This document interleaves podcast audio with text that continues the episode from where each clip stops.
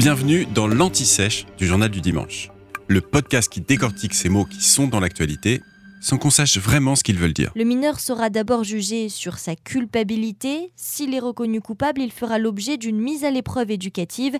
L'objectif est de favoriser la prise de conscience. Au fait, qu'est-ce que l'excuse de minorité? L'excuse de minorité ou atténuation de responsabilité, selon la loi, est une circonstance atténuante pour un crime ou un délit concernant les moins de 18 ans, les mineurs donc. Elle est définie par l'article 122.8 du Code pénal. Bon, en résumé, un mineur ne peut pas être puni comme un adulte. Le texte de loi précise bien qu'il y a des conditions à ce principe. La première, il faut que le mineur soit capable de discernement. Un mineur, s'il est âgé de moins de 13 ans, n'est pas capable de discernement selon la loi française. Un peu comme une personne atteinte d'un trouble psychique. Donc, le procédé, cette atténuation de responsabilité, concerne uniquement les mineurs entre 13 et 18 ans.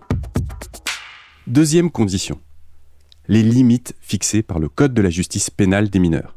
Alors ce code est très récent, hein, ça date de 2021, et il remplace la fameuse ordonnance de 1945. Et il reprend ces grands principes, dont celui de l'atténuation de responsabilité pénale des mineurs en fonction de leur âge ou excuse de minorité l'article 121.5 de ce code explique que le tribunal pour enfants et la cour d'assises des mineurs ne peuvent prononcer une peine privative de liberté supérieure à la moitié de la peine encourue pour un adulte. Donc, en résumé, un mineur âgé entre 13 et 18 ans ne pourra pas être puni d'une peine supérieure à la moitié de celle qu'on donne d'habitude pour un adulte.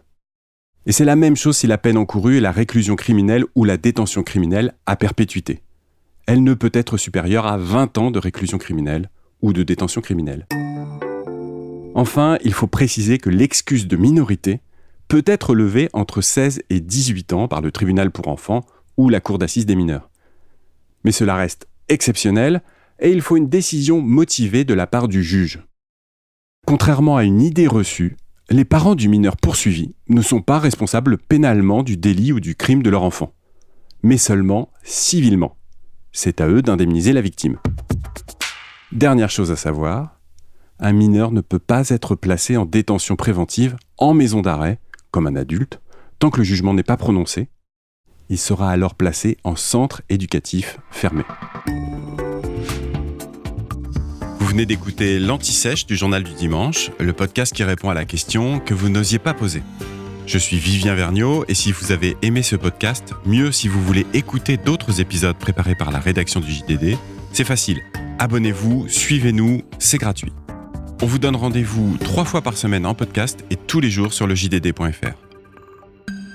À bientôt.